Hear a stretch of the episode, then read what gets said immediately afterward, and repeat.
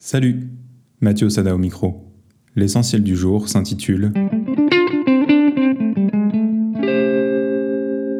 L'accomplissement s'y trouve.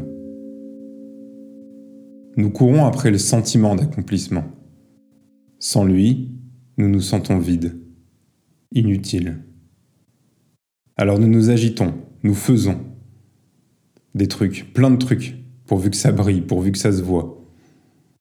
Nous courons après des indicateurs, des moyens de mesurer. On se dit qu'une fois qu'on aura atteint tel ou tel chiffre, nous aurons enfin droit à ce sentiment d'accomplissement.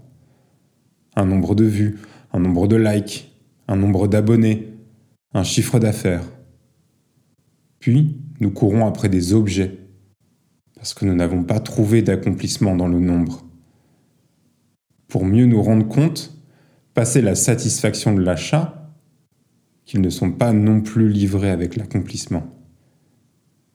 Et pour cause, l'accomplissement ne se trouve en rien d'extérieur.